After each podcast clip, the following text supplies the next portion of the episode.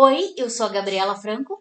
E eu sou o Thiago Cardim e esse é o Imagina se Pega no Olho, um podcast gravado na sala de casa com notícia, opinião e muita, muita chacota.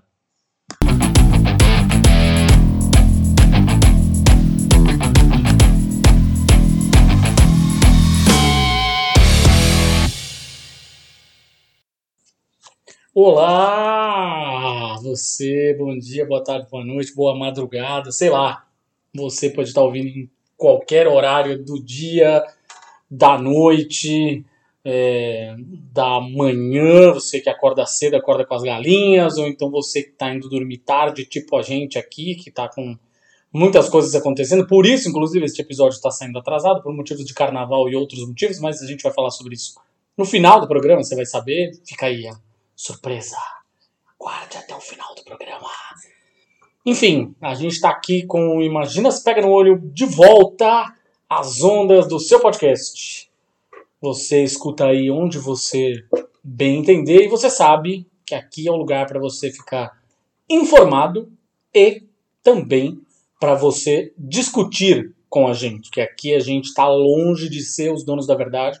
Somos jornalistas, mas obviamente nós estamos aqui para trazer discussões à tona. A ideia nunca, em nenhum assunto, por mais leve que ele seja, é que a discussão se encerre com esse episódio que você está ouvindo de uma hora, uma hora e meia, que pelo contrário, né? É, o assunto da gente hoje é um assunto mais tenso, mas antes de chegar, se você quiser ir direto pro assunto, você já sabe. 15 minutinhos, vai lá pro minuto 15, você começa com o assunto da semana. Mas, caso contrário, você fica aqui com o nosso. Giro de notícias. Muito bem, a Assembleia Constituinte do Chile aprovou nessa sexta-feira, na última sexta-feira, né, dia 18, é, um artigo da nova Constituição que declara o país aqui da América do Sul, nosso vizinho, como um Estado regional, plurinacional e intercultural durante a votação que eles realizam, né, estão realizando nesse momento, para determinar as normas que vão ser incluídas na nova Carta Magna, que é um jeito bonito de falar Constituição. Diz o texto que foi aprovado por 112 votos, com 32 contra e duas abstenções. Abre aspas. O Chile é um estado regional, plurinacional e intercultural, formado por entidades territoriais autônomas em um contexto de equidade e solidariedade entre todas elas, preservando a unidade e a integridade do Estado. Esse novo artigo muda a definição de Estado unitário indicada na atual Constituição chilena, que foi implementada em 1980, lá na ditadura do Augusto Pinochet. Exatamente. Ou seja, derrubaram uma Constituição ditatorial. ditatorial. Pois é. A proposta esperou dois terços da votação, que é o mínimo requerido para ela ser incluída no esboço da nova Constituição, que deve ser aprovada em um referendo de participação obrigatória. Ou seja, esta mudança pode parecer uma mudança pequena. Estado unitário, ou seja, essa coisa de todos unidos, não te lembra, não te lembra nada? Um slogan talvez É. assim, as- Brasil acima de todos, não te lembra nada? Pois é. O que eles estão dizendo aqui, na verdade, é que eles são uma nação plural e com muitas culturas diferentes. Entendeu a diferença? Pois é. Alguém, algum país da América Latina tinha que fazer a coisa certa, né, gente? Pois Então é. isso aí. Tem mais um, aliás, só lá. Na última segunda-feira, dia 21, a Corte Constitucional da Colômbia, o quê? Descriminalizou o aborto até 24 semanas de gestação, que é bastante, viu? Após mais de oito horas de debate, o Supremo Tribunal tomou a decisão histórica com uma maioria simples de 5 a 4. Até então, o Código Penal da Colômbia considerava o aborto legal em três casos específicos: estupro ou incesto, malformação fetal que invi- invi- inviabilizasse sua, a vida, né, tanto do feto quanto da mãe, é, ou quando a continuação da gravidez constituísse um perigo à vida da- ou à saúde da mulher, atestado por um médico. Mas realizar um aborto fora desses três cenários era considerado um crime. É como aqui no Brasil, né? No É, Brasil isso é a mesma coisa. Isso mudou. Agora é possível abortar até seis meses de gravidez, viu? É, Para quem não conseguia fazer a conta de 24 semanas, são seis meses. Após a 24 semana de gestação, aplicam-se os três motivos específicos para realizar um aborto legal. A Corte Constitucional concluiu assim o debate sobre as duas demandas que pendiam a descriminalização da prática e colocavam em primeiro plano o direito ao aborto. Uma das demandas foi apresentada pelo movimento Causa Justa, formado por mais de 90 organizações que promove a eliminação do crime do aborto, de aborto do Código Penal colombiano. Este movimento busca que nenhuma mulher vá para a cadeia por decidir por- sobre seu corpo e que os profissionais de saúde possam exercer sua profissão sem criminalização ou estigma. É, não sei se vocês sabem, mas a Colômbia tem uma taxa altíssima de gravidez infantil e de, né, e de gravidez adolescente tá, entre meninas. Então é bem, bem difícil. Porque elas têm também um histórico aí de abuso sexual, como tem aqui no Brasil. Por falar no Brasil, enquanto isso, o Tribunal de Contas da União, o TCU, decidiu encaminhar na noite dessa terça-feira, dia 22, o pedido de bloqueio de contas do pré-candidato à presidência da República pelo partido Podemos, Sérgio Moro, à Procuradoria, à Procuradoria Geral da República, o PGR. A suspeita é que o ex-ministro tenha recebido valores das empresas que ele julgou enquanto era juiz como advogado do escritório Álvares e Marçal. De acordo com o Ministério Público de Contas, o escritório recebeu cerca de 40 milhões Nossa. de empresas condenadas na Lava Jato, sendo 1 milhão por mês da Odebrecht e ativos, 150 mil da Galvão Engenharia, 97 mil da OAS e 115 mil mensais do estaleiro Enseada. O que se pode dizer sobre isso? A ironia, não é? A hipocrisia. Mas tem outro lado aqui também. O ministro Ricardo Lewandowski, do Supremo Tribunal Federal, enviou à Procuradoria-Geral da República, também nessa última sexta, dia 25, um pedido de investigação do senador Flávio Bolsonaro pela mobilização por quatro meses de cinco servidores da Receita Federal. O objetivo dessa mobilização, feita a pedido do senador, era a busca de provas de supostos vazamentos de informações que o prejudicariam no escândalo das rachadinhas. Concluída a verificação, a Receita não encontrou nada que embasasse as alegações do senador. A notícia crime tinha sido apresentada pelo deputado Reginaldo Lopes, do PT de Minas Gerais, que acusou o senador de advocacia administrativa. Esse é um delito previsto no Código Penal e que ocorre quando um servidor, valendo-se do cargo, patrocina, direta ou indiretamente, interesse privado perante a administração pública. Mark Lanegan, uma das principais vozes do grunge, que ficou conhecido como líder da banda Screaming Trees e também cantou no Queens of the Stone Age em carreira solo e em vários outros projetos, morreu aos 57 anos na Irlanda. Ex-vocalista do Screaming Trees, um dos principais nomes do grunge no início dos anos 90, é responsável pelo hit Nearly Lost You. I nearly lost you there. Não sei se vocês lembram dessa música, enfim. Lanigan teve uma trajetória de colaborações musicais diversas dos colegas de rock de Seattle à eletrônica, do Bomb the Bass.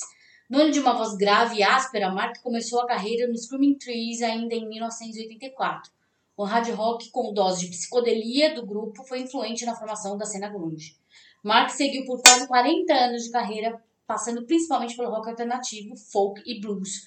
Sua banda não chegou a atingir o status de pares com Nirvana ou Pearl Jam, Soundgarden ou Alice in Chains, que são os quatro maiores que a gente Os conhece. pilares, né? Mas, mas a falta uma de Honey, né? Mas enfim. Mas Lanigan sobressaiu, mesmo posto de lado dessa geração, como prodígio da voz.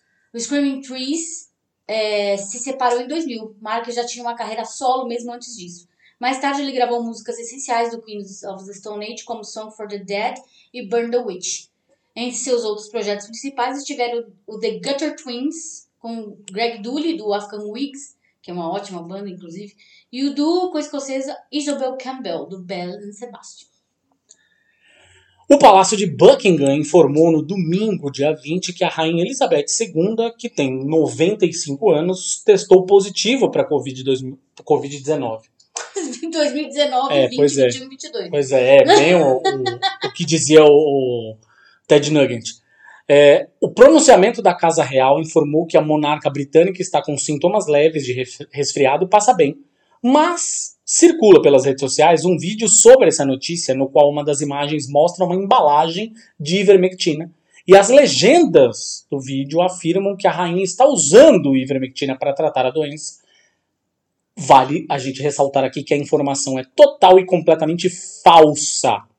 O vídeo Fake news. Pois é, o vídeo que está sendo divulgado é de uma reportagem do programa de televisão australiano A Current Affair sobre a Rainha Elizabeth ter contraído Covid-19. Beleza.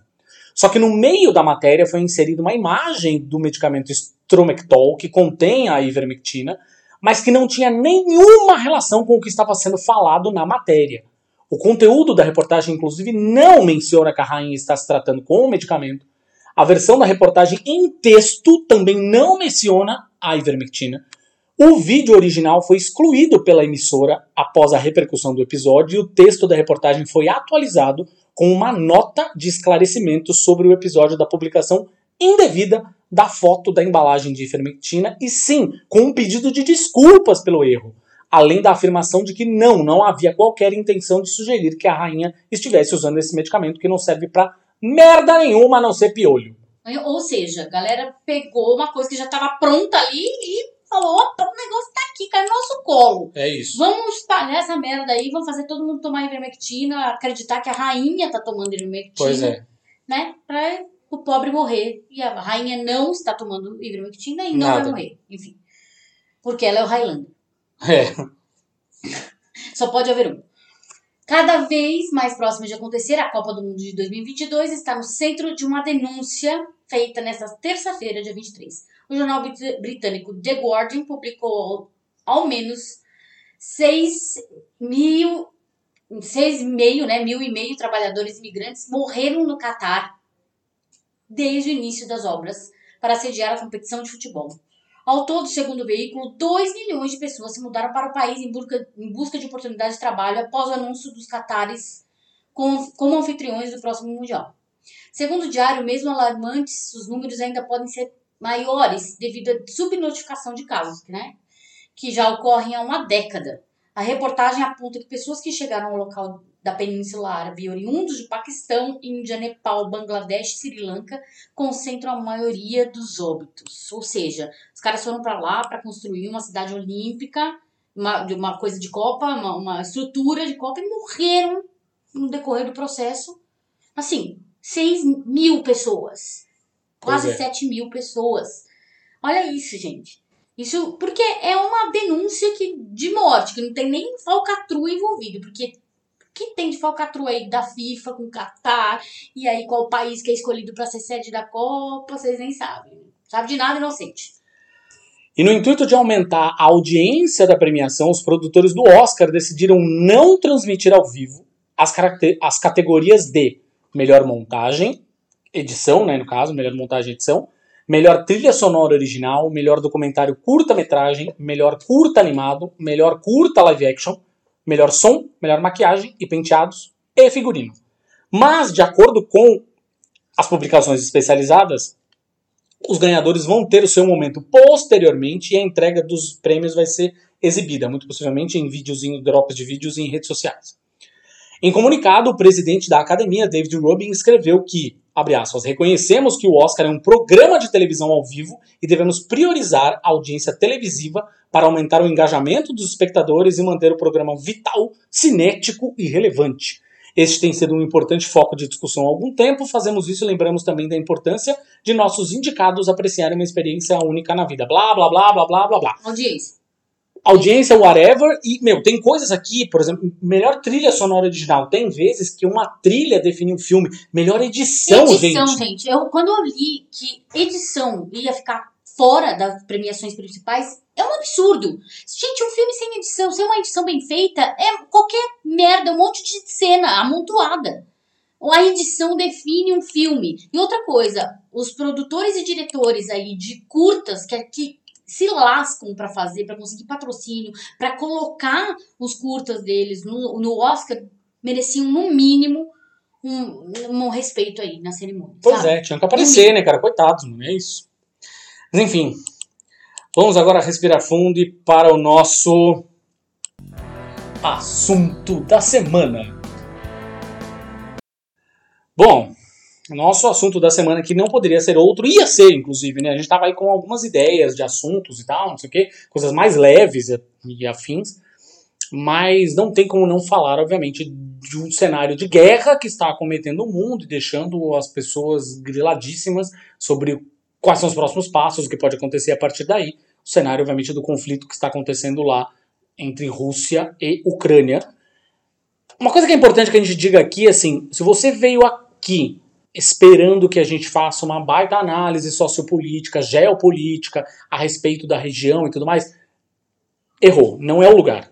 Aqui a discussão é outra. É, tem uma série de sites, tem uma série de podcasts, é, tem uma série de bons influenciadores e não ex-BBBs, tá? É, alô, Rafa Kalimann. É, tem uma série de pessoas que estão fazendo uma cobertura muito importante, inteligente e analítica em seu, suas respectivas plataformas, seja no Twitter, seja no Instagram, seja no, no seu, nas suas newsletters, nos seus. É isso, assim.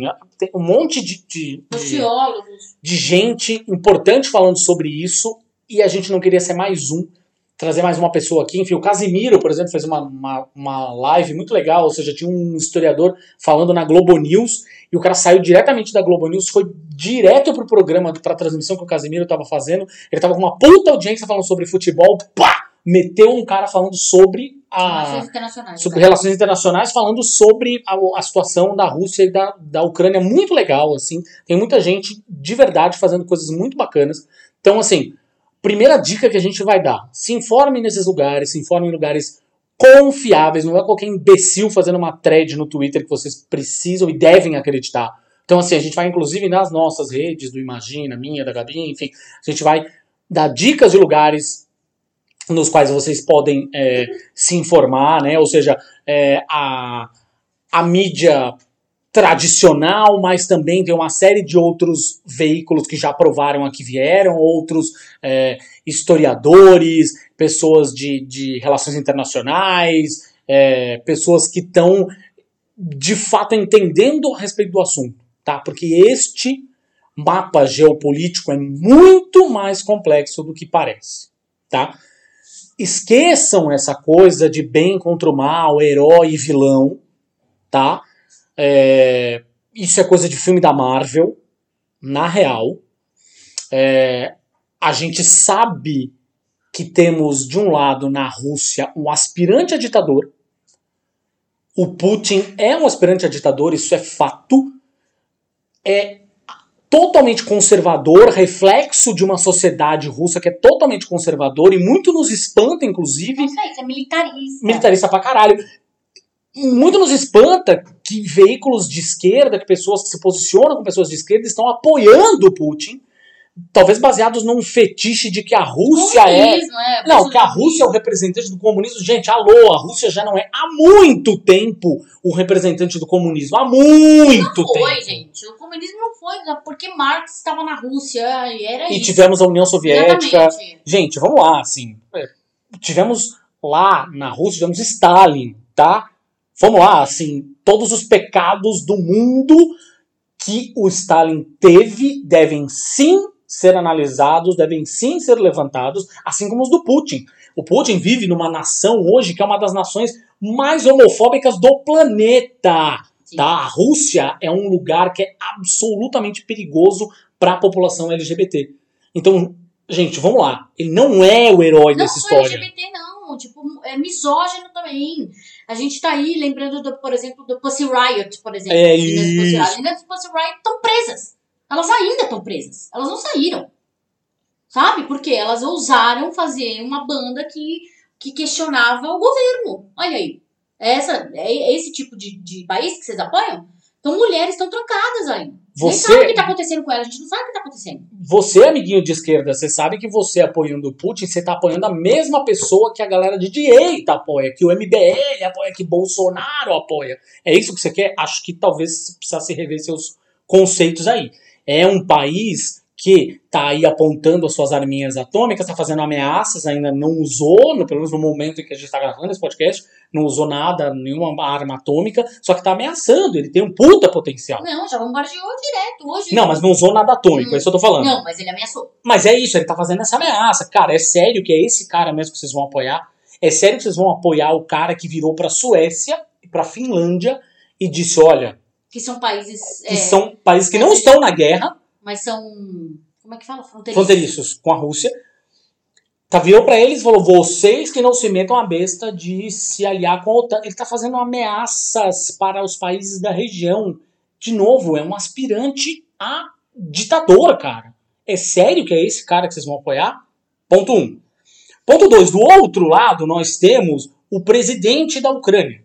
O presidente da Ucrânia é, hoje, ele tá lá com um baita discurso de união da Europa, ele tá se revelando um baita orador, ele tá se botando numa posição de herói do mundo e não sei okay. o quê.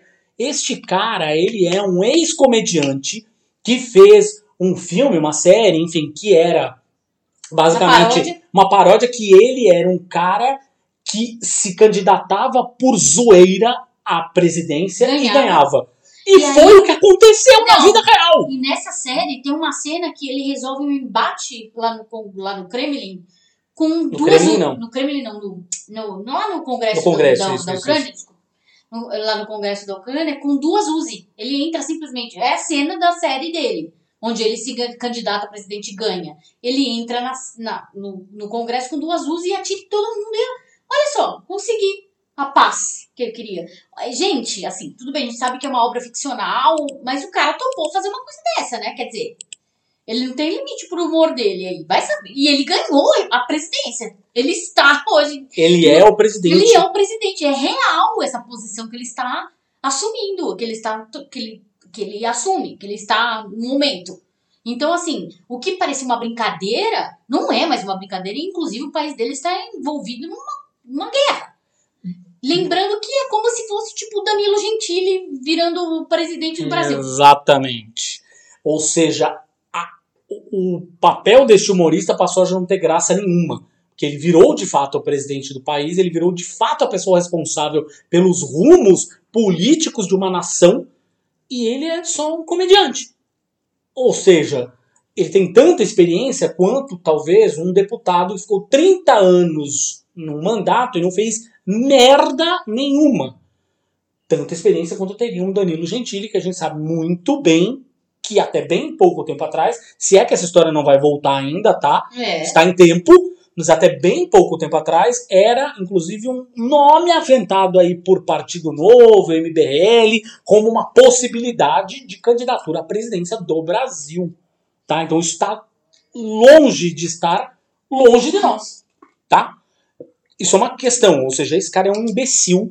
Esse cara é um cara que, inclusive, está no comando de um país que tem um movimento neonazista fortíssimo, Fortíssimo. que, inclusive, é a justificativa que a Rússia está usando. E é, um, e é uma, mas isso é uma verdade. Existem diversos grupos neonazistas que, inclusive, a extrema-direita do Brasil, Zil, Zil, estava apoiando se comunicando tá? com eles, tem, criando uma rede. Criando uma rede, tinha uma, uma, tiveram diversas manifestações que tinham bandeiras dessa extrema direita, desses movimentos de extrema direita ucranianos, e inclusive o verbo vamos ucranizar o Brasil esteve na boca dos filhotes de Bolsonaro, de Carla Zambelli, de toda uma galera aí que, que dizia... recebeu a, a, a, sobrinha do Hitler aí, sei lá, a sobrinha do dos ministros do, Hitler, é, do ministro do Hitler. Ou seja, este sujeito aí, este imbecil desse presidente da Ucrânia, também não é flor que se cheire, tá? E também não é flor que se cheire quem está lá no comando da OTAN, que é a Organização Tratado do Atlântico Norte, que é os Estados Unidos. Gente, Esse vamos lá. aí, gente. é. Estados Unidos, Se gente. você é- ainda acha que os Estados Unidos é um mocinho de alguma história, de alguma narrativa, você tá assistindo filme demais. assim. Pois é. E filme americano demais. Quero que você saiba que existe outros filmes pra você assistir, tá? Não, não só cinema americano que pinta sempre os Estados Unidos como o herói da história. Os Estados Unidos são o quem, quem controla esses fantoches ali. É o, é o puppeteer ali, o cara que fica lá falando, vamos, vai, vai, quero mais é que eles explodam pra gente, né? Pra gente invadir, pra gente poder ter mais espaço, pra gente ir conquistar. É isso. Ele tem, tem, tem mente imperialista, de imperialista, mente de, de conquistador, que vai lá e conquista. Então ele tá cagando e andando pra Rússia, pra Ucrânia, pra quem quer que seja. Se o Brasil entrar agora no meio da guerra, ele tá cagando e andando pro Brasil. E vai cagar e andar pra qualquer outro país, a não ser que tenha uma relação com ele econômica muito forte, como Israel, por exemplo. Ou que tenha petróleo. Aí tem petróleo, aí é muita história. Mas o lance dos Estados Unidos é assim, gente, os Estados Unidos não é o mocinho dessa história, tá? não tem, não tem mocinho nessa história. Joe tá? Biden está sendo pressionado por todos os lados a tomar uma atitude, ainda não tomou, embora esteja lá numa guerra de palavras com Putin, até o momento é uma guerra de palavras. A OTAN, de novo, a gente está falando aqui para você se informar para uma série de outros veículos especializados, tá, gente? Mas, assim, trocando em miúdos, falando em, em, de um jeito mais resumido, não, de um jeito mais resumido possível, a OTAN é uma organização que deveria ter acabado lá nos anos 80. E até agora ela existe. Ela é uma reação direta à Segunda Guerra Mundial. Ela é, na verdade, uma reação direta à Guerra Fria. É um resquício da Guerra Fria. É um resquício da Guerra Fria. Então, assim, gente, a OTAN não deveria nem existir. Não deveria nem ter OTAN aqui, tá? No para começo de conversa, nessa história. Para ser o catalisador desta, dessa manobra militar do, do, da Rússia contra a Ucrânia. Porque tem isso um dos principais, talvez o principal motivo é, que leva as que leva as as tropas russas a invadirem a Ucrânia é, é de fato ah nós é, não podemos deixar que vocês se aproximem da Ucrânia é, vocês, perdão, vocês Ucrânia se aproximem da OTAN porque a OTAN é formada por inimigos, e aí entre muitas aspas, mas enfim, inimigos comerciais da Rússia. Gente, isso não era nem para existir por essa coisa de nós de um lado, nós o Ocidente de um lado e eles a Rússia do outro lado. Isso não era nem para existir, não era nem para estar tá acontecendo. De verdade, não era nem para estar tá acontecendo isso. Sério.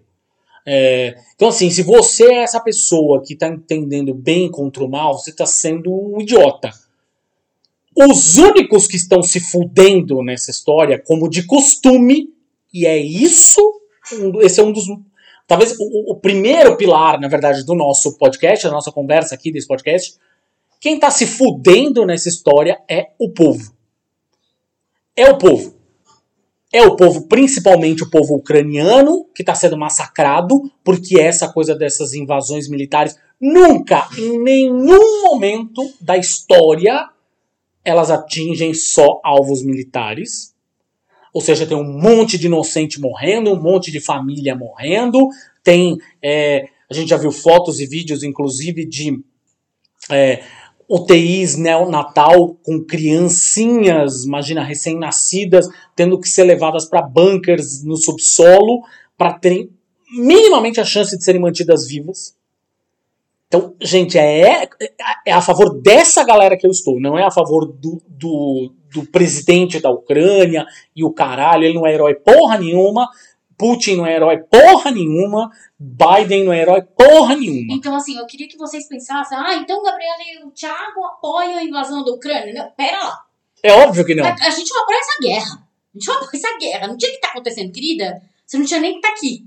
A gente não apoia, na verdade, guerra nenhuma. Nenhuma. Este é o grande ponto. Exatamente. Guerras servem apenas, tão somente, são módulos de batalha de homens ricos, engravatados, que servem para mais uma vez massacrar o povo sempre as pessoas que estão embaixo, elas são sempre o homem branco que está lá apertando o botão, que está lá com o telefone na mão, mandando o general seguir em frente, com seus tanques, com seus aviões, o caralho. Esse cara não sofre porra nenhuma. Ele está lá sentadinho no escritório dele, super bem protegido. Quem está se fudendo ali é a pessoa que estava na sua casa, vivendo a sua vida, e do nada exatamente. tem uma bomba caindo na cabeça dela. É isso que está errado.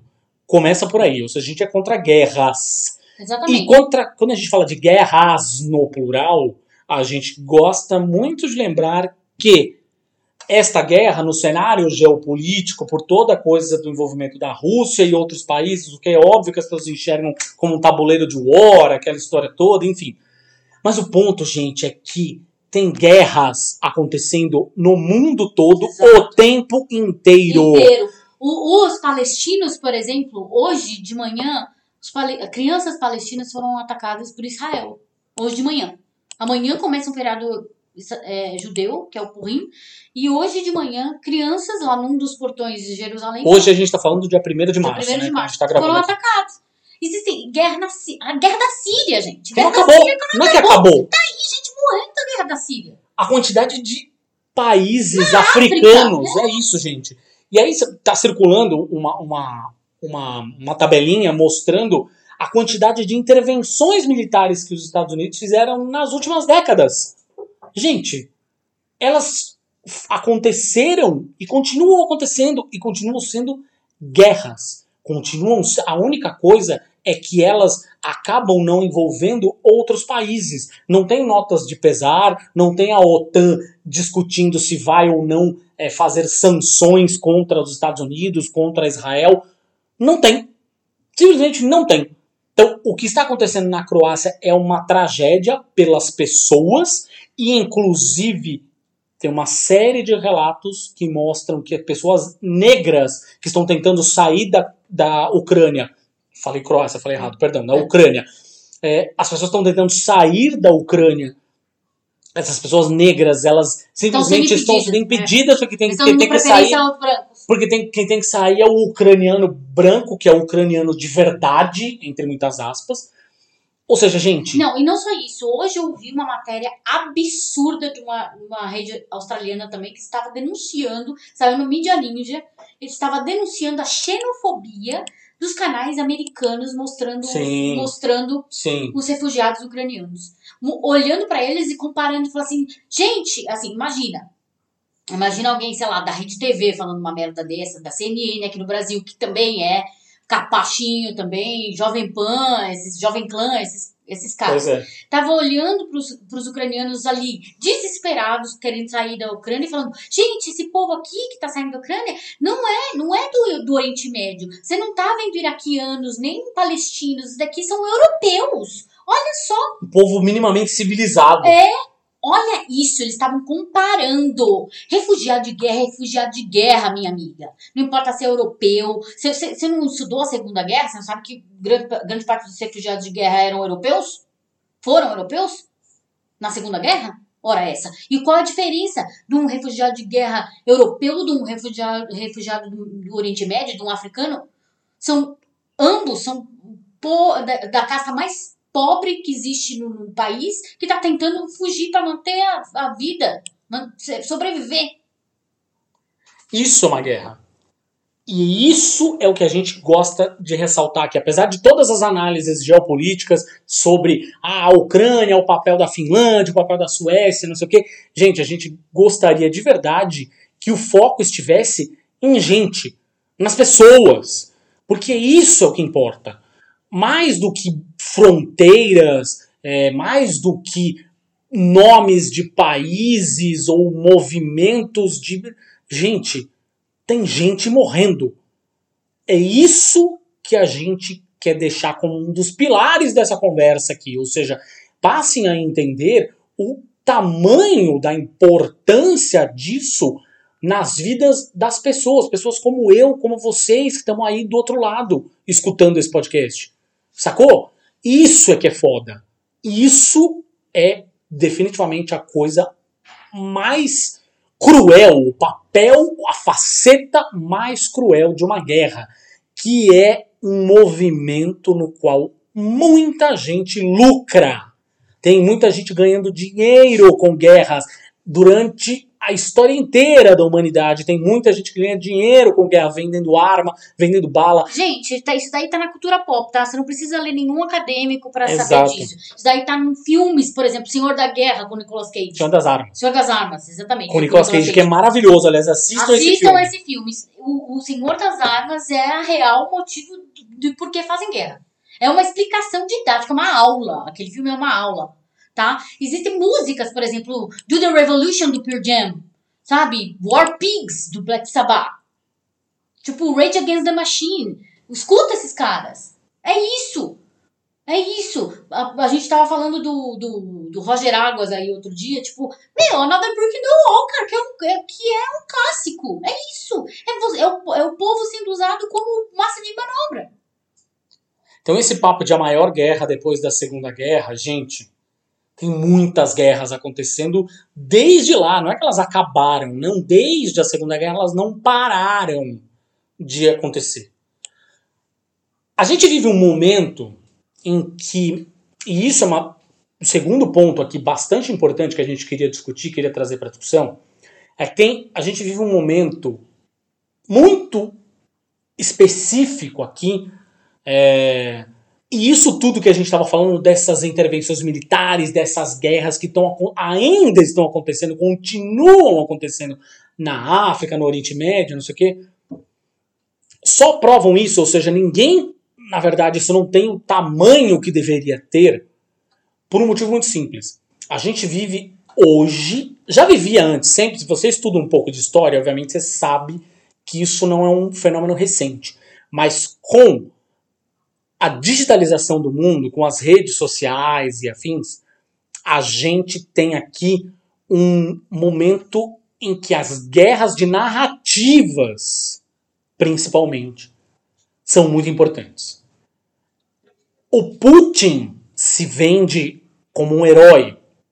O Putin vai lá e censura as redes sociais porque estão falando coisas. Isso está acontecendo na Rússia, uma série de redes sociais. O Twitter foi é, censurado, o Facebook foi censurado. Ele censura as redes sociais porque elas estão falando coisas que podem comprometer a imagem dele perante o seu povo. Ele vai perder o apoio do povo.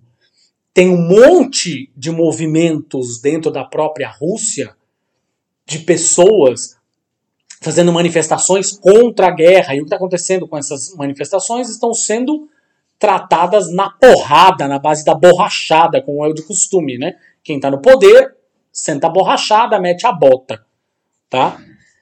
As guerras de narrativas estão aí para isso. O cara da Ucrânia, nosso querido presidente da Ucrânia aí, guerra de narrativa, meu.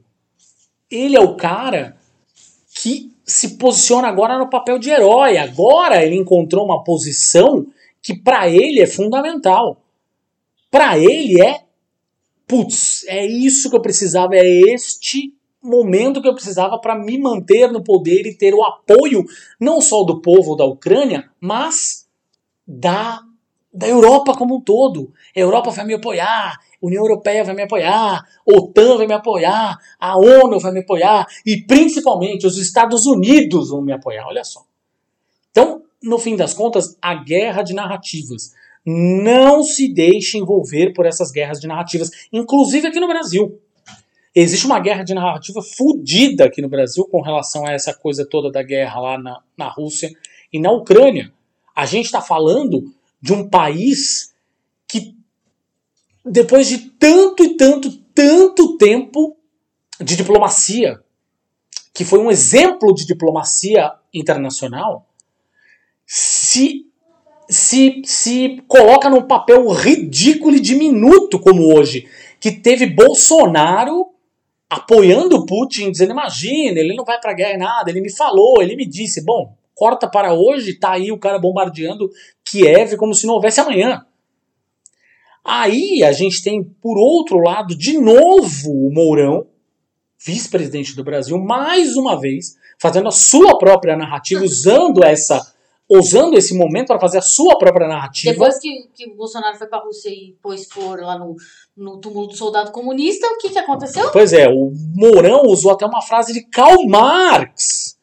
Ele disse, abre aspas, a gente tem que olhar sempre a história, a hora ela se repete como farsa, a hora como tragédia.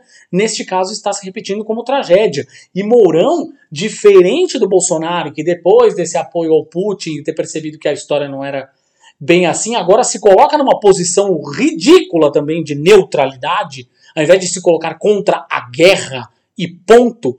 Não, eles colocam numa posição ridícula de neutralidade, enquanto o Mourão diz: não, não, eu sou contra isso que a Rússia está fazendo e sou a favor do povo da Ucrânia.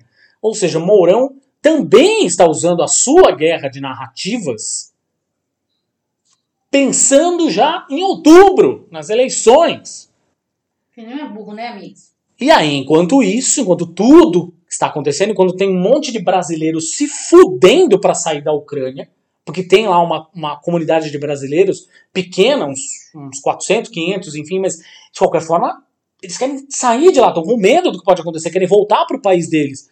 Bolsonaro faz o quê? Vai passar o carnaval no Guarujá. Andar de jet ski, andar de lancha. Só que na hora de construir a narrativa que vai para os grupos bolsonaristas, para as redes sociais, ele está sendo vendido como um diplomata. Alguém que não apoia nenhum lado nem um outro. Ele sabe que não sei o quê. A gente aqui também não apoia nenhum lado o outro, mas não é por isso que a gente apoia a guerra, não. E é isso, é, um líder tem que se colocar contra esse conflito. Tem que se colocar a favor desse de qualquer um, né? Como a gente falou. E ele tem que se colocar a favor das pessoas. Esse é o grande ponto.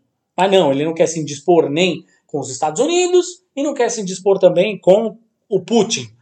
No resultado, ele cria lá a narrativa de que ele é o moderado. Ou seja, isso é guerra de narrativa, gente. Isso é foda. Saca? Sim, a gente tem isso acontecendo debaixo dos nossos narizes, nas redes sociais, no WhatsApp, e a gente não pode entrar nessa.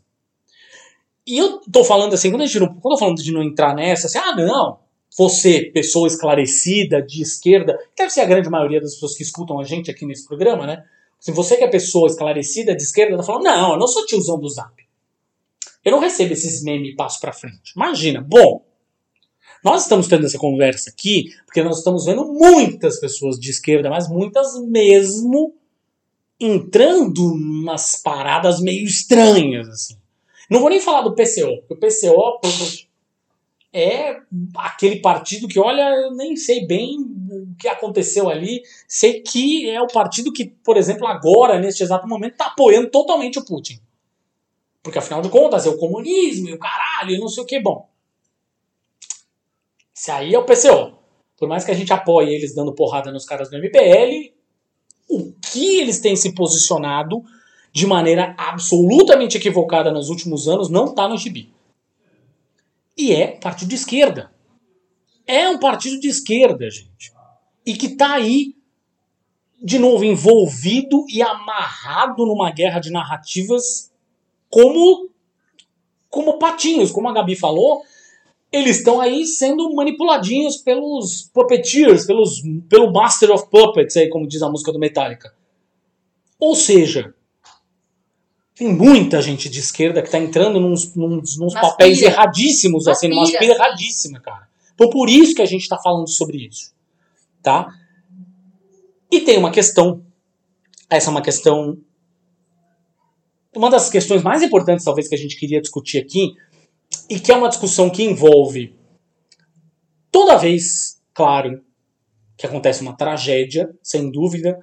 Gente, não se esqueçam, as pessoas das enchentes na Bahia, em Minas Gerais, em Petrópolis, elas ainda precisam de ajuda. Sim. Elas ainda estão reconstruindo as vidas delas. Não se esqueçam uma, dessas pessoas. A gente também tem nossas guerras aqui. Talvez não Exato. são guerras, não são de, guerras declaradas nem em níveis mundiais desse tipo, mas a gente luta todos os dias aqui no Brasil contra a ignorância, contra a negligência do nosso governo, contra o esquecimento, contra a pobreza, contra um monte de coisa. Fome, não, é né? isso? Exatamente. Os então, níveis assim, de fome que aumentaram pra exatamente. caralho. Então nós temos nossa guerra, gente. Então por que, que você tá aí todo conduidinho aí? O nosso episódio, o, o nosso episódio, por exemplo, que a gente falou aqui sobre meio ambiente, ele pode, por exemplo, não ter tido talvez tantos tantos plays, tanta audiência, quanto os outros episódios que nós tivemos aqui, os mais recentes, quando a gente falou do Tolkien, ou mesmo o último episódio que a gente falou lá sobre o golpista do Tinder, não sei o quê. Mas é muito importante o que a gente está falando lá. Vai lá e escuta. Se você não escutou, vai lá e escuta. O episódio Exato. a gente fala sobre o meio ambiente aqui no você Brasil. Você sabia, por exemplo, que existem é, é, os barões aí do agronegócio que estão é, que estão pulverizando agrotóxico de propósito em plantações orgânicas? para que, né, essas, essas plantações que, tipo, toda essa, essa, esse, sei lá, morango orgânico que você compra por 50 reais no, no pão de açúcar que vem desses lugares aí, que é super caro justamente porque eles não usam agrotóxico, portanto a produção deles é muito menor e é sujeita a muito mais pragas e outras coisas. Para você não comer veneno, eles estão indo lá e jogando de propósito. Eles estão boicotando pequenas produções. Estão boicotando pequenos produtores para que eles percam a produção. Para que eles, que têm grandes produções cheias de veneno, vendam mais. Isso não é uma. Isso não é uma pequenos- guerra? É. Isso não é um ataque? Isso é Isso não é um ataque? Isso não é praticamente uma bomba. Você sabia que essas- esses agrotóxicos aí ficam no ar e estão afetando a saúde de- das populações ribeirinhas, das populações indígenas que vivem nesses lugares? Imagina, as comunidades indígenas hoje estão travando guerras diárias Diárias. para não perder seus territórios, que estão sendo atacados e com a anuência do governo, ou seja, com leis que passam na calada da noite aí e vão dando aos grileiros, como a gente explicou lá no outro episódio do meio ambiente, do que se trata, enfim, vão dando aos grileiros, aos barões do, do, do agronegócio aí, todo o apoio que eles precisam para dar um passo a mais, dois passos a mais, três passos a mais, para botar fogo naquele território ali, para sair passando facão naquele território ali, para tomar conta daquilo. Isso são guerras que estão acontecendo. Ponto um. Só que tem um outro ponto. Eu lembro quando a gente teve, nesse caso em particular, quando a gente está falando de guerras que a gente, enquanto humanidade, a gente é traumatizado com razão, vejam, tá? Não estou tirando absolutamente a razão, mas a gente é bastante traumatizado com a história, com essa expressão de guerra mundial. Tanto a segunda, a primeira guerra mundial, mas principalmente por conta da segunda guerra mundial, de todas as atrocidades que aconteceram, o holocausto, evidentemente, né? É, uma guerra na qual tinha um vilão muito claro, os nazistas, os nazistas que tanto naquele tempo quanto hoje são pessoas que têm que levar voadora até a suástica virar um catavento, mas obviamente era uma guerra na qual os mocinhos talvez não fossem tão mocinhos assim, as populações de Hiroshima e Nagasaki que o digam, né? Porém, essa questão toda de guerras mundiais que afetam os países e tudo mais, afetam economicamente a vida das pessoas e afetam inclusive fisicamente, né? Ou seja, se um país se envolve para valer mesmo num conflito militar, ele passa a não ser é, atingido indiretamente, mas diretamente, né? Então não pode ser alvo de ataques e tal. Eu lembro quando eu era criança que a gente teve o conflito no Kuwait, no Kuwait, perdão. É, por conta de petróleo, vejam só, era aquilo que a gente estava falando antes. Estados Unidos invadindo ali, Iraque, o Iraque tomando to- conta do Kuwait, e aí os Estados Unidos foram lá defender o Kuwait defender. Eles, obviamente, foram defender os interesses comerciais deles, né? Na real, era isso mesmo, né? Não foram defender a soberania de um país que seria, em tese, um motivo nobre cá entre nós, eles estavam defendendo os cifrões ali, tá? Mas o grande ponto é que aquela, aquele momento foi um momento em que se falou em, putz, será que teremos uma terceira guerra mundial? E aí os outros países contra, a favor, se posicionam contra o Iraque, contra o- os Estados Unidos, não sei o quê. Eu lembro eu, enquanto criança, eu fiquei noites sem dormir, com receio do que pudesse acontecer. Com receio que aquilo pudesse ganhar uma escala, e já se falava de armas atômicas na época, inclusive. É, mas com receio que a escala que aquilo pudesse tomar, de alguma forma, pudesse ter impacto na minha vida, e na vida da minha família, e na vida das pessoas que eu amo. Corta para 2022. Eu agora com os meus 42, quase 43 anos de idade, me peguei essa semana, a Gabi sabe, me peguei essa semana em um certo momento tendo uma puta crise de ansiedade de manhã quando esse conflito todo começou, quando começou essa história toda, o conflito já tinha começado, aliás, a, a Rússia já estava em cima, né? Já tinha invadido a Ucrânia, é, já tinha começado os primeiros ataques.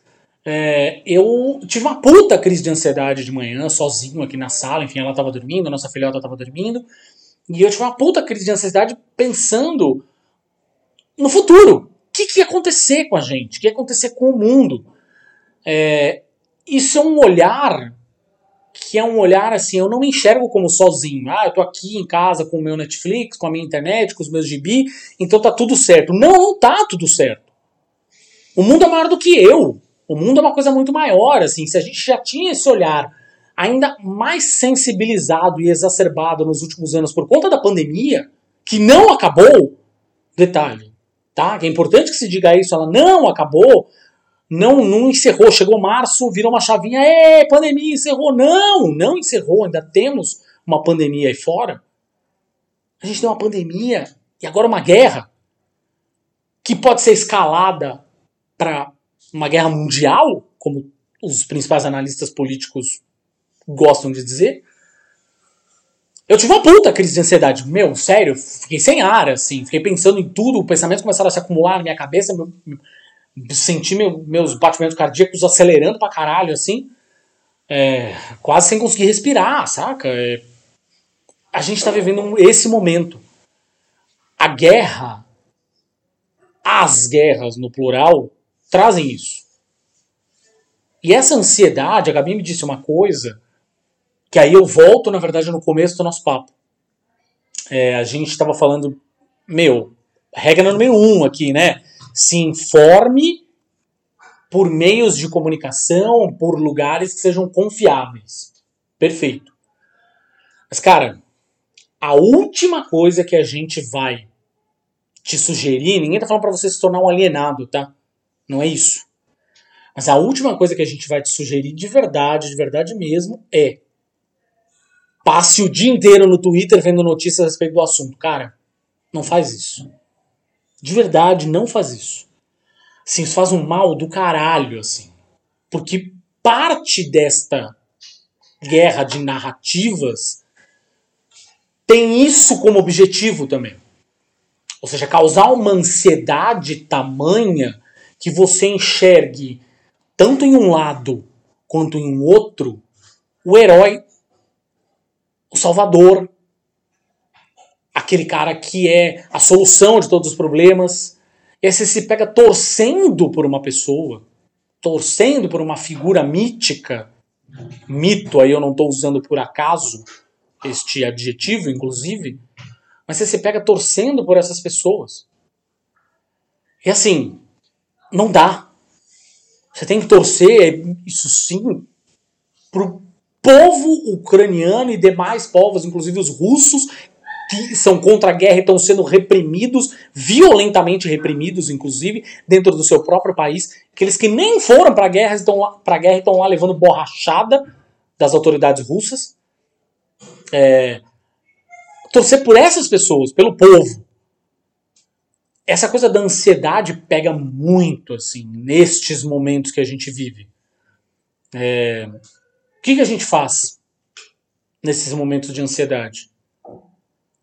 A gente tenta respirar fundo, a gente tenta se cercar das pessoas que a gente ama, a gente tenta conversar sobre assuntos um pouco mais leves, é, a gente tenta. Vou lá ler um livro, vou lá de novo. A gente não está falando para você se alienar aqui, mas a gente não está falando também definitivamente para você mergulhar de cabeça no assunto que, cara, isso vai fazer um mal fudido para sua cabeça. Já tá fazendo. Assim, para cabeças de pessoas, neste momento ainda é pior, que cabeças de pessoas que já estão fudidas por causa da pandemia. A saúde mental da gente já tá fudida, estourada por causa da pandemia. Esse é o grande ponto. É, o que a gente faz no momento de ansiedade? A gente, primeiro, a gente tenta, a gente, na verdade, trata isso profissionalmente, né? Então procure um Ajuda, terapeuta, é. exatamente, um psicólogo, psico, psicanalista, é, pessoas sérias, tá, gente? Não vai fazer essa porcaria aí de constelação familiar do caralho, vai falar que você tem que, que você tem que perdoar o, o seu, seu abusador, por exemplo, que não tem nada a ver. É, mas procure uma ajuda profissional primeiro, Segundo, se cerque das pessoas que você ama. Fa ajude pessoas, faça o bem, nem que seja aí dentro do seu microcosmo. Ajude a subprefeitura do seu bairro, sabe? Ajude a sua vizinhança, ajude seu vizinho. Fique com, com o filho dele, da, da sua vizinha, para ela poder trabalhar. Fique, sei lá, vá, faça feira para uma senhora que mora em, no andar de cima Faça pequenas coisas para ajudar as pessoas, porque é assim que a gente aplaca a dor das guerras diárias, gente. Faça a diferença, é isso, assim, faça a diferença dentro do seu microcosmo. Isso é uma das coisas que a gente falou ali no episódio lá, tá, que é o nosso campeão de plays aqui, né, no, no, no Imagina Pega no Olho, que é o nosso episódio sobre anarquismo. É, é, de fato, não esperar que os governos vão fazer por você. É. Entendeu? E não, As pessoas. também não, de- não tomar uma coisa, uma, uma visão, uma, né, uma, magnitude, uma amplitude que você não vai poder agir. A gente está dentro, do, dentro dessa, dessa história da guerra da Ucrânia e é uma coisa que está muito além das nossas, das nossas possibilidades. A gente pode ajudar refugiados? Claro que pode. Vá, se você quer ajudar, vai, ajude, doe. Acontece que tem gente aí do teu lado passando fome, gente. Tem gente aqui do nosso lado sem terra, sem, sem casa para morar. Por que, que você ajuda o ucraniano que tá lá fora? Tudo bem, eu quero que você ajude todo mundo. Quem dera que a gente pudesse ajudar o que tá lá fora aqui dentro.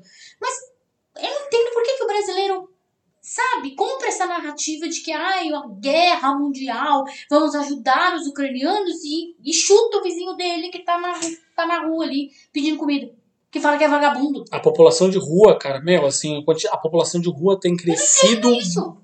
brutalmente, assim. Você ajuda essas pessoas, cara. até- é, ouve essas pessoas, acolhe essas pessoas, sabe? Acolhimento.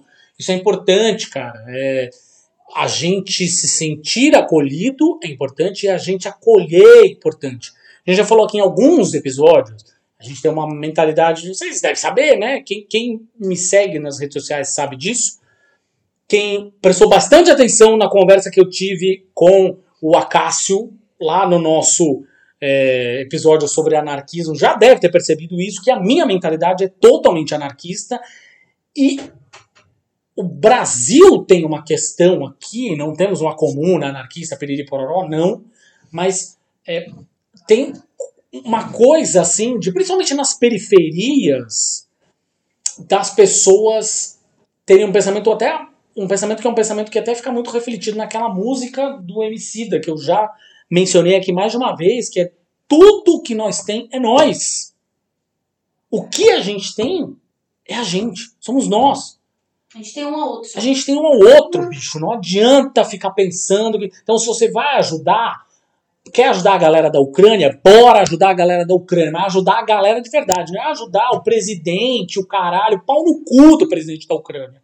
Vai ajudar, então, os, sei lá, os. Tem uma série de, de organizações não governamentais, por exemplo, estão ajudando a população LGBT da Ucrânia e tal, não sei o quê. Vai lá, ajuda essa galera então, ajuda, sei lá, os animais de, de, de que ficaram é, Desabrigado. desabrigados com a guerra, não sei o que, se essa é a sua pegada, não sei o que. Que, que bom, ajuda. Mas volta ao que eu falei antes, cara. As tragédias de Petrópolis, as tragédias de. É, a gente que é do meio dos quadrinhos, por exemplo, a gente tá vendo aí o caso do Alessandro, que é do Ministério dos Quadrinhos, um, um, um canal do YouTube especializado em gibis, que o cara perdeu rigorosamente tudo, inclusive a família dele, esposa e dois filhos, nesta tragédia de Petrópolis. E o cara tá aí, com guerra da Ucrânia, sem guerra da Ucrânia, o cara tá tendo que re- reconstruir a vida dele do zero. Sacou? Filhinha tinha meses e o filho tinha um ano, dois anos. Então, assim, gente, na real, na real mesmo, assim, é, isso é, é, é o que a gente mais é, quer. No fim das contas, que vocês entendem, é foda essa ansiedade. Eu sei, de novo, eu tô falando aqui de um departamento pessoal. Eu passei por isso agora.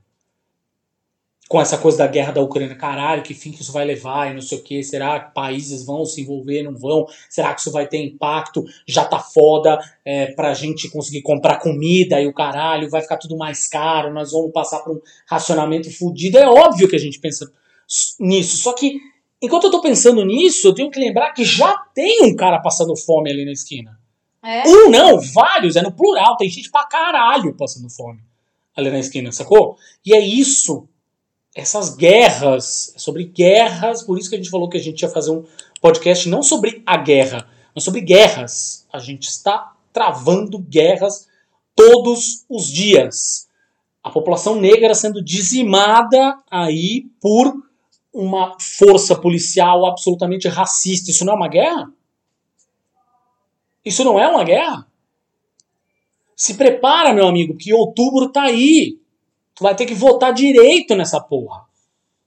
É votar direito, não só para presidente, que isso a gente já falou um monte de vezes aqui, mas tudo que vem junto, é governador, é deputado, é senador, vai ter que votar direito. Isso que é o foda da história.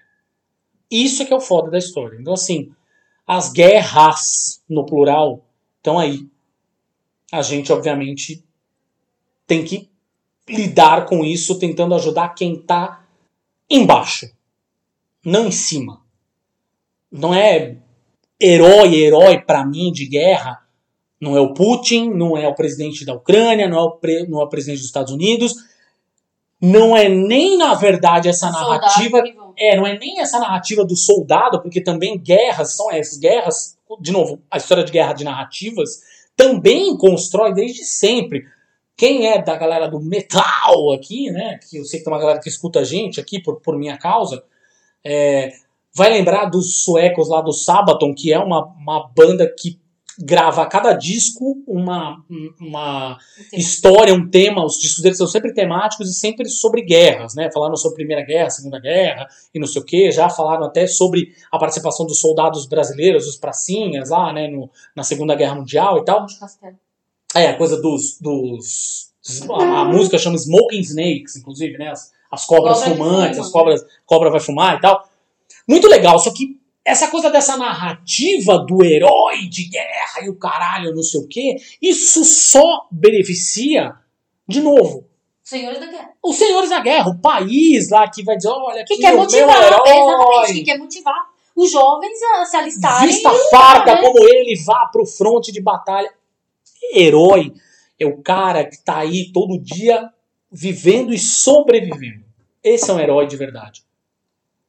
Essa guerra aí, essa guerra, a guerra da gente de todos os dias. E, e, e, de novo, a gente aqui do lado, ainda tô falando eu e a Gabi, nós somos brancos privilegiados, cara. Parte da galera que tá ouvindo a gente aqui no podcast também, eu tenho certeza que são brancos privilegiadíssimos. Conseguem escutar um podcast, tem lá a conexãozinha de internet, tem não sei o que lá, beleza, não sei o que. Grande parte, obviamente. Tem amigos negros que a gente sabe que escutam podcast e que do recorte social deles também são muito mais privilegiados do que outros negros que não têm tanto acesso ao que eles têm, mas enfim, esses recortes a gente tem que levar em consideração também. Saca? Quando a gente falou lá no começo que o assunto é bem mais complexo do que parece, agora vocês estão entendendo o que a gente está querendo dizer aqui com complexidade de verdade, né? É isso, né?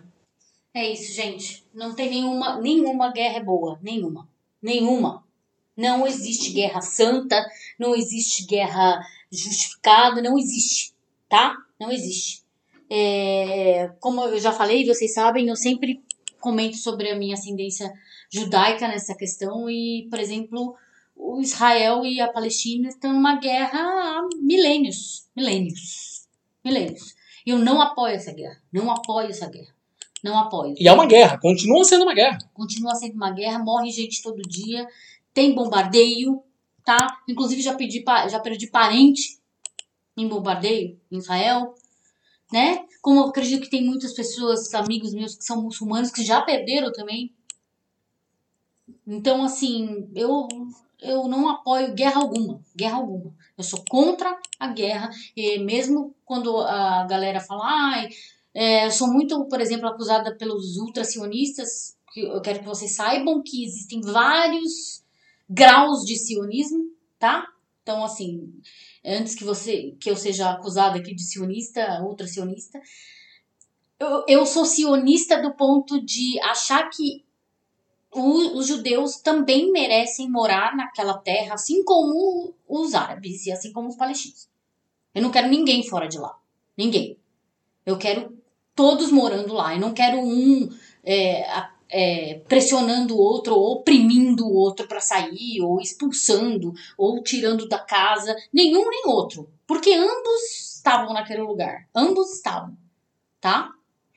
Então, é, isso, é nisso que eu acredito. Agora, existe sim aqueles ultracionistas que querem que os árabes saiam de Israel de qualquer forma, de qualquer jeito, que acham que a, que a, que a Terra Santa, coisa dada por Deus, né? A Terra Prometida, toda aquela, toda aquela coisa. E, e eu sou, e eu, eles vivem me acusando disso, de ah, então você não acha justo, então você apoia os palestinos. Eu falo, apoio, apoio os palestinos e apoio os israelenses que moram lá. Os judeus moram lá. E existem aí no meio, entre palestinos e judeus, existem os, israelenses que nem professam, professar o judaísmo, professam. São pessoas que moram em Israel. Entendeu? Pessoas comuns. Comuns. É dessas pessoas que a gente estava falando quando a gente estava falando da Ucrânia. Gente, gente, gente comum. Gente como a gente. Criança. É isso, família. crianças, senhoras, senhoras, idosos, que não tem como fugir, não tem como sair. Que não tem culpa de nada que está acontecendo. Esse é o grande ponto. E são essas pessoas que mais se fodem. É este o grande ponto. É esse o ponto que a gente reforça aqui sempre. A guerra massacra e esmaga essas pessoas. Não é o engravatado lá, não sei o que, ah, se ele for derrotado, ah, se fudeu lá, não sei o que. Ah, ele se fudeu, ele foi derrotado, ele vai sair da sala dele, vai pegar a limusine dele, vai pra mansão dele, e não aconteceu porra nenhuma com ele. Exatamente. Nessa semana passada eu vi uma senhorinha, não sei se, é, se vocês. A gente já falou sobre isso, inclusive aqui no, no podcast, sobre o, o conflito lá em Sheikh Jarrah, que é o bairro árabe lá de Sim. Israel. Tinha uma senhorinha que tinha recebido a ordem de despejo lá, porque eu já expliquei pra vocês que era aquela coisa tipo. O terreno foi é, é, visto e reavisto, né, várias vezes, e aí perdeu-se quem era o, quem era o, o líder quem é o dono do, do terreno ali, e aí os árabes moraram lá porque alugaram casas e compraram casas ali naquele lugar, só que era ou per- pertencia a judeu, alguns lugares pertenciam a judeus, outros pertenciam, pertenciam a árabes, e esse é o, é o cerne do confronto, do confronto lá em Sheikh Jarrah. E uma senhora tinha recebido essa ordem de despejo, ela morava há 75 anos numa casinha em Sheikh Jarrah ela não saiu e foi a, a ordem de despejo foi revogada. Ela continuou ali. Essa senhora não travou uma guerra? Tava querendo ser arrancada da casa dela. Os caras estavam querendo arrancar uma senhora de quase 90 anos, da única casa onde ela, onde ela mora, o único lugar onde ela pode morar. Onde ela ia ficar? Ela não travou uma guerra diária ali para conseguir ter essa, essa, essa ordem de despejo revogada? Claro que travou. Uma ordem de, de uma senhora de 90 anos. Virou notícia. Porque resistiu. Sentou, pegou a cadeirinha dela lá, pôs na frente da casa e falou: Eu quero ver qual o exército que vai me tirar daqui. E não saiu. Agora pensa que, ao invés da gente ficar discutindo sobre o Putin e o, o Biden e o caralho, não sei o que, a gente tem que discutir é sobre estes casos, sobre essas pessoas, sobre a quantidade de gente real com vidas reais e não com mansões e com dinheiro saindo pelo cu que o Biden tem, que o Putin tem. São todos um bando de velho. Ah, o Putin é ex-agente da, KG da KGB. Foda-se, é rico. Velho branco rico. Foda-se. É a mesma história. É um velho branco rico. Você, amigo de esquerda, assuma esta posição de uma vez. Você está apoiando um velho branco rico. Tá? tem dinheiro saindo pelo cu tanto quanto Biden. E vocês ficam comprando as narrativas dessa galera enquanto tem um monte de gente sendo dizimada, não só na Ucrânia, mas como no mundo inteiro. É nessas pessoas que a gente tem que pensar. Dicas culturais. Ufa! Bom, Vamos agora ao entretenimento. por favor. Bom, a gente tem um filme. A gente assistiu o filme mais recente, está aí concorrendo a Oscar e tudo mais. O filme mais recente do Guilherme Del Toro, mexicano. Guilherme Del Toro, diretor que Hollywood abraçou e ele, inclusive, abraçou essa toda essa atenção sem nunca perder a sua assinatura. Isso é uma coisa muito legal. Assim. Os filmes do Guilherme Del Toro, na verdade, ele nunca deixou de fazer cinema autoral, ainda que pop. Né? Isso que é muito legal. É, você olha pro filme e você sabe que é do Guilherme Del Toro. É isso, tem uma assinatura dele. A gente está falando de Beco do Pesadelo, que é o filme mais recente dele, é, com o Bradley Cooper no papel principal. Está ótimo, inclusive, Kate filme. Blanchett, Kate Blanchett, maravilhosa. é, Sendo maravilhosa, como sempre. é, Ron Perlman, enfim, tem um elenco Ron bem... Perlman, que é, tipo, parceiraço do Guilherme Del Toro, É, porque fez pois é. Hellboy, inclusive, que Guilherme Del Toro também dirigiu. E fez o Blade 2, Fez por Blade exemplo, 2, com, Então, também é do parceiro, Guilherme Del parceiro, Toro. parceiro. é. É. O filme é muito legal. O filme é lindo e resgata essa, toda essa identidade no ar É, aí. Inclusive, que está bem presente no Batman que saiu agora. é, vamos, mas a depois gente fala sobre ele depois. Mas tem essa coisa dessa estética no ar, assim. Dos anos então, 40. a coisa de se você manja aí desses filmes de, de detetives e femme fatales, é, em PB, assim e tal, é, você vai de imediato se identificar com O a, filme não a é PB, história. tá? Mas ele é bem colorido, aliás. Porém, ele tem uma. Ele tem uma paleta, assim, uma meio lavada, assim, tipo meio amarela. É, meio- exato, uma exato. coisa, né, que lembra. É, é uma coisa meio sépia, é isso. É isso, é isso. É Mas verdade, é sépia. muito, muito, muito bonito. Gostei muito. Ah, quem tá também no, no filme é o Rooney Mara. Isso, exatamente. Rooney Mara, Que é- senhora é, Rockin' Phoenix. Que é, na verdade, um filme a respeito de um, um mágico, basicamente, É, ele é um. Como é que chama aquele. um mentalista, Mentalista, né? mentalista. Isso. É, é que na verdade ele começa como mágico e depois ele vai se aperfeiçoando, não sei o quê. Começa a fazer truques naqueles é, É, Carnival Circles, né? é, Que são aqueles, Circos itinerantes. aqueles circos itinerantes dos Estados Unidos, né? Que tinham aquela coisa daqueles Freak é, show. freak show, né? Então tinha a mulher barbada, o homem fortão e não sei o quê. É, e, obviamente, ele pula dali para uma coisa mais Las Vegas, mais. E aí ele vai se envolvendo e sendo envolvido numa trama um pouco maior e mais estranha e tal, enfim. É Guilherme Del Toro, bom, né? É, muito bom. Mas não é, um, fi- não é um filme de terror. Não, não é. Que fique claro, assim, porque as pessoas. Não é. é um Guilherme drama, Del Toro, é um elas drama, esperam é. um filme de terror, não é o caso aqui. Mas assim, o que, o que me deixou mais ainda fascinada pelo, pelo Beco do Pesadelo é que é uma narrativa completa. Ela fecha o círculo tão perfeitamente, tão perfeitamente, a história fechadinha, tão redondinha, que você fala, nossa, que coisa incrível, ela não deixa pontas soltas. Nenhuma ponta solta. só eu deixo. É uma narrativa fechada. Se você quiser, você que estuda roteiro, você que gosta de escrever, você que, que, que é ligado nessa, nesses lances, presta atenção no roteiro do Beco do Pesadelo, que é um exemplo de um roteiro fechadinho, assim, redondo, bonito, que não tem nada, é, que não deixa a desejar. Faltando. é. Nada faltando, nada faltando. Maravilhoso. Aí, série, a gente tem aí uma série animada que tá rolando na Amazon Prime, que é o A Lenda de Vox Machina, que eu tô adorando, na verdade. É, nós estamos falando basicamente da adaptação animada de um jogo de RPG real. Assim, tem um grupo chamado Critical Role, eles são, na verdade, um, um, um- fenômeno nas, na- nas plataformas digitais. É, eles fizeram uma campanha ininterrupta, assim, tem mais de 500 horas de conteúdo no YouTube, mas que foi exibida, né, eles gravam basicamente, eles jogam RPG e gravam vídeo disso e acompanha é, partida a partida, né, é, de RPG, para quem não está ligado no que eu estou falando, o role playing game, os jogos de interpretação de papéis, mas aí não é RPG eletrônico, o RPG de fato de mesa. Então, basicamente, as transmissões são transmissões de pessoas sentadas em torno de uma mesa, rolando dados, interpretando personagens, e obviamente tem um mestre que conduz toda a ação.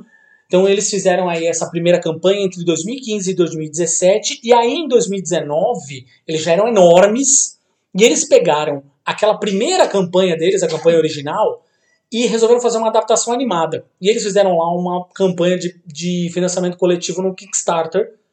Eles iam fazer uma animação de 22 minutos. Só que eles bateram a meta e arrecadaram 11 milhões de dólares. O resultado é, eles fizeram uma temporada de 10 episódios. Só que aí o Prime Video, a Amazon, né, abraçou lá o projeto e encomendou mais 14 episódios. O que fez com que, portanto, a gente tivesse duas temporadas. Uma primeira temporada de 12 episódios, que é essa que está na Amazon hoje, e vamos ter já uma segunda temporada de 12 episódios, né? É, que ainda tem, tá aí a, a ser, é, estre- ser anunciada, né? Quando ela vai estrear. A data de estreia não foi anunciada ainda. Estamos falando basicamente de uma história de RPG clássico, assim. Então, se você é da nossa idade, manja de Caverna do Dragão, por exemplo, é quase um Caverna do Dragão mais mal educado, assim. Que eles falam palavrão pra caralho, tem um monte de cenas de violência e não sei o quê. Mas é basicamente aquilo, né? Tem, sei lá, um elfo ladino, um elfo ladrão, né? Tem uma elfa arqueira, tem uma clériga, É, tem um gnomo bardo que é maravilhoso, que é divertidíssimo, é o Scanlan. Uh, tem o Grog, que é um, um, gigante meio burro, meio quase uma versão ainda mais obtusa do Drax, dos Guardiões da Galáxia. É, a gente tem uma, uma elfa que é uma elfa é, que tem poderes relacionados à natureza. Enfim, tem lá uma, um, uns estereótipos clássicos de Dungeons and Dragons, né, que obviamente bebe lá da fonte do Tolkien, não sei o quê. É, e são, obviamente, as histórias deles. Eles são um, um, grupo completamente. São uma família, mas são um grupo completamente disfuncional, desacreditado, os fudidos do reino lá, não sei o quê. E eles são mercenários, e acaba que eles se envolvem numa situação que faz com que eles sejam é, meio que abraçados pelo governante, ainda que temporariamente. Enfim. É, vale o play vocês assistirem, é bem divertido. E os episódios são curtinhos, de 20 minutos, então a lenda de Vox Machina. E o Gibi, é. maravilhoso, incrível. Incrível, incrível também. Lançamento da editora Veneta, que a gente não leu, da mesma forma que o Pele de Homem que a gente falou aqui. Pele de Homem estava lá em todas as listas de melhores de 2021, a gente foi ler só depois. O, o Escuta Formosa Márcia, que é um quadrinho nacional, de Marcelo Quintanilha. Marcelo Quintanilha, maravilhoso, lançado pela editora Veneta. Tava nas listas dos melhores quadrinhos nacionais de 2021, a gente não tinha lido ainda. E caiu na nossa mão. É uma Devoramos. Muito, assim. muito, muito diversa e real e pungente, porque ela é, tá muito, muito aqui perto de casa, né? Acontece aqui no, é Brasil. Na nossa vida, é. A coisa, uma das coisas que eu mais gosto do Quintanilha, na verdade, é um cara que sabe escrever diálogos. É. Isso, assim, é uma coisa que eu acho que brasileiros, roteiristas brasileiros não manjam muito de escrever diálogos. É, os diálogos eles são verdadeiros, são fluidos, intensos, são, né, são, são pessoas de verdade é. conversando. Não, não é são um, dinâmicos, né? É, não é aquela coisa de um, de um de um, é um jogral, hum. né? Um fala, outro fala, um fala, outro fala, não, eles se interrompem, se xingam e tem gíria no meio, e às vezes você não entende muito bem o que a pessoa tá falando, que a pessoa tá nervosa, puta da vida e o caralho. Não tem, tem pontuação, toda, né? Não tem, tem pontuação, é isso. Então isso é uma coisa muito legal. É, Marcelo Quintanilha é o cara do tungstênio, Caso ele, as pessoas é, estejam ligando o nome à pessoa. Ele é muito bom, ele é um dos melhores quadrinistas brasileiros. Eu falei do Tunicene, na verdade, o Tunicene virou filme, né? Por incrível que pareça, o Quintanilha, é isso que é engraçado, ele é um dos maiores quadrinistas brasileiros e é muito mais reconhecido lá fora do que aqui. É, sem dúvida. Muito Merece, mais. inclusive, o um reconhecimento aqui. Sim, é um cara que eu, eu amo o traço dele no, nesse Escuta Formosa Márcia. O traço dele tá ainda mais é, o traço, principalmente as cores, assim, estão cada vez as mais vivos, né? É, Muito E é uma história que se passa. Tungstênios passava com personagens periféricos no Nordeste, esse a gente está falando do Rio de Janeiro. É, periferia do Rio de Janeiro. É, e com uma, é uma história sobre família, sobre basicamente, maternidade, sobre maternidade. Sobre identidade da mulher negra, periférica. E gorda. É. Isso é uma coisa super importante, assim. É, muito foda. De verdade. Assim, assim não dá nem pra. É, se a gente ficar contando sobre o que é detalhes, né, detalhes é. a gente vai meio que dar spoiler aqui. Você sabe basicamente que é a história de uma família, de uma relação pouco usual entre uma mãe e uma filha. Exatamente. É isso. E descobrir o que quer dizer esse título, Escuta, Formosa Márcia, eu não sabia. Fui totalmente às cegas, na verdade, para ler. E a hora que você descobre o porquê desse título, Fica mais é lindo ainda. Lindo, lindo, lindo, lindo, lindo, lindo. Emocionante. Merece de verdade a sua eu, leitura. É, eu, eu foi uma HQ que eu li de um fôlego só. E é, é uma HQ que você lê de um fôlego só e depois você chora. Você pega esse, é. esse fôlego e, ah, e chora. De tão bonito que é a história. Vale muito a pena. E o disco? Disco solo de quem? Do único. do único Smith que importa. Mentira, eu já falei que o Andy Hurt e, e o Joyce também, também importam, mas só eles, três. Tá bom. Né? Aquele outro que não se deve Aquele nomear. Outro que não se deve nomear, a gente Entendi. Esquece. A gente tá falando do Johnny Marr. Exatamente. Fever Dreams, do meu querido Johnny Marr. Um, um exímio guitarrista que definiu um estilo nos anos 80 que depois foi inclusive emulado e, e até dá o crédito para ele pelo The Edge, por exemplo, do, do YouTube. Ele fala que o principal pessoa, principal guitarrista que influenciou o estilo dele, que é, que é um estilo minimalista, daquela guitarra que entra em, em, em Cirúrgica. né? cirúrgica, em lugares pontuais da música e faz toda a diferença que você fala, puta, que é, por exemplo, a guitarra de. de. Nossa, esqueci o nome da música. How Soon Is Now, Ah, sim. por exemplo, sim. que é guitarra. Também conhecida como abertura de Charmed. Meu Deus, How Soon Is Now- virou abertura de charme. E- Referências, referências, gente, referências. que é uma guitarra de Johnny Marr icônica que ele fez sem nenhum aparato eletrônico, ele fez com um slider, né? Aquilo lá, tipo, meio sem querer, numa guitarra de, de, de corda de aço. E aí todo mundo pirou ali, porque é como se fosse um overdrive, um pedal de overdrive ali, mas não tinha aquilo lá, então ele fez na mão, então. E é o Johnny Marr, né? Maravilhoso, sempre bateu de frente com o Morris, é, com, com essa pessoa, que eu falei, né? E dizem que foi por isso até então que ambos brigaram e toda aquela treta e o fim dos Smiths veio. E o disco é muito legal, na verdade, porque é um disco bem moderno, assim. Você escuta, na verdade, ele não tem cara. Do início ao fim. Na verdade, assim, Ele ele é moderno, de- mas ele tem a sonoridade dos anos 80. Então, qual é o ponto? Ele não, ele não soa velho É. de maneira nenhuma, mas tem uma coisa ali. Tem- um DNA. O DNA não, ele não perdeu. E a coisa que eu acho mais legal, na verdade, que eu fiquei pensando depois, de, de- quando a gente ficou digerindo depois do disco, é essa coisa do. Tem.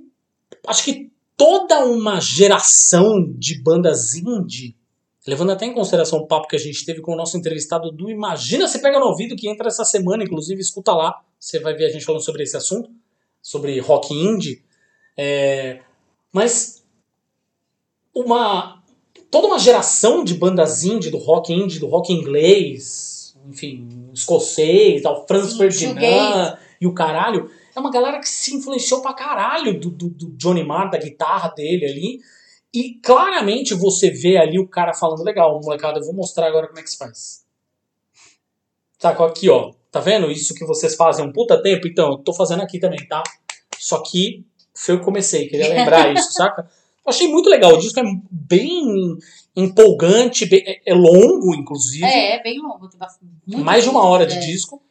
E assim, eu tô aqui discorrendo sobre Smiths, porque caso vocês não saibam, é minha banda preferida.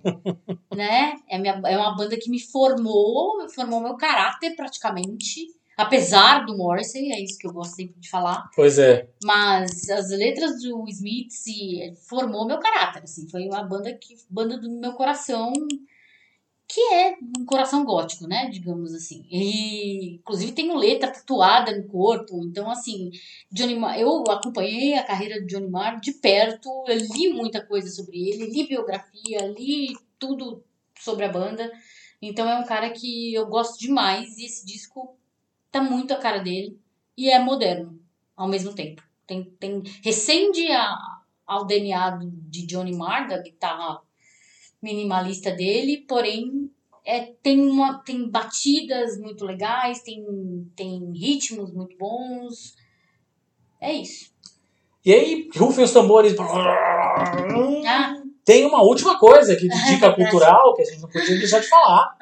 acessem www.tangerina.uol.br .com.br .com.br. Nem eu sei o negócio certo. Tangerina.ol tangerina.uol.com.br, que é o meu novo trabalho, é um site de entretenimento para refrescar sua cabeça. Olha só.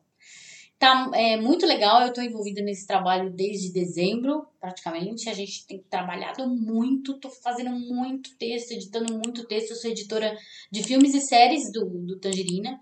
E tem uma proposta super legal é, de realmente trazer, é, é, diminuir essa ansiedade do- da escolha, né? Porque hoje em dia a gente tem 300 mil plataformas de streaming, de streaming de música, de filme, de jogo e aí- Consoles mil de consoles jogos. mil, né? exatamente. E aí você chega em casa no seu momento de lazer e ao invés de você saber exatamente o que você quer, você fica, ai meu Deus, que filme eu vejo, que série que é legal, que jogo que eu jogo, e ah, qual é o último disco da última semana. E a Tangerina chegou para resolver esse problema. Tá aqui, ó, lista de 20 filmes sobre porradaria, por exemplo, que é, foi, uma, foi uma lista que o Thiago fez. Porque tem texto do Thiago no, no, no, no Tangerina também. Então tem lá o melhor do, do Prime Video, com todos os filmes legais que você não pode perder na plataforma. O melhor do Disney Plus, da Netflix, do Mubi, pra você ter noção. Então, tipo, tem muita coisa lá. E agora, e como a gente estreou exatamente agora, junto com o Batman, tem, tem muito especial do Batman lá, tem matéria minha, esse especial do Batman, de como a Batmania mudou o cinema, por exemplo. É, uma matéria minha, uma reportagem minha com o Bruno Figueiredo. Então tem muita coisa legal. As matérias de música estão sensacionais. Tem muita coisa, um material super diverso, de todos os gêneros que você pode imaginar. Vai desde o funk até rock e, e como é que fala? Guitarrada, um monte de coisa. E a gente falou com o Lucas. Pois né? é, você pode ouvir lá no Lucas Imagina, Oliveira, no, exatamente. no ouvido no final Que dessa é o semana. editor de música da Tangerina. Que gravou com a gente no Imagina Se Pega no Ouvido. Sensacional também, foi super legal a participação dele. Então vamos lá, antes de qualquer coisa, tangerina.wall.com.br é o site e as redes sociais. Tangerina News. Tangerina News no Twitter, no Instagram, é isso aí. Bom, e temos aí, imagina, se pega no olho também em todas as redes sociais, Facebook, Twitter e Instagram. Você já sabe muito bem onde ouvir a gente, escuta a gente aí no. Tem o nosso, a nosso link na bio ali do, do, do Instagram, com todos os links. Spotify, Deezer, Google Podcast, Apple Podcast, Amazon Music. Não deixa de escutar a gente se você puder, se for uma coisa, né, que não vai atrapalhar aí o seu dia a dia de escutar a gente no Orelo, tá? Que é uma plataforma que paga a gente por streams, porque diferente do que muita pessoa- muitas pessoas acham, a gente não recebe exatamente um real por esse programa, muito pelo contrário, a gente só gasta dinheiro com ele, porque a gente grava na sala de casa, gasta nossa energia, não só nossa energia de pessoas físicas, energia, né? Mas energia também, a, a eletricidade a gente gasta aqui, é, internet, tudo, é a gente que está pagando isso do nosso bolso, não tem nenhum patrocinador, então, gente, ajuda nós, tá? Escuta o programa lá, a cada stream a gente recebe uma graninha, tá? Não é uma fortuna, mas já ajuda a botar comida na mesa. E, claro, tem lá os planos para você apoiar o site, apoiar não, não só o Imagina Se Pega no Olho, não só o podcast, mas também as nossas outras iniciativas, o Imagina Se Pega no Ouvido, o Gibzilla. Então, gente, apoia lá com 5 reais, 10 reais, sei lá, o que você puder por mês, você já ajuda e ajuda a dar com, na parte de como se fosse um jogo de videogame, você desbloqueia os próximos passos. Então a gente vai ter mais newsletter, vai ter mais vídeo, vai ter um monte de coisa. É só ter mais gente apoiando que a gente vai fazendo mais coisa aqui, tá? A gente não, o que não falta é coisa que a gente está inventando para fazer. Só que a gente precisa de dinheiro pra pagar as contas. é isso. Ajuda nós. Beijo. Um beijo. Ai! Imagina se pega no olho!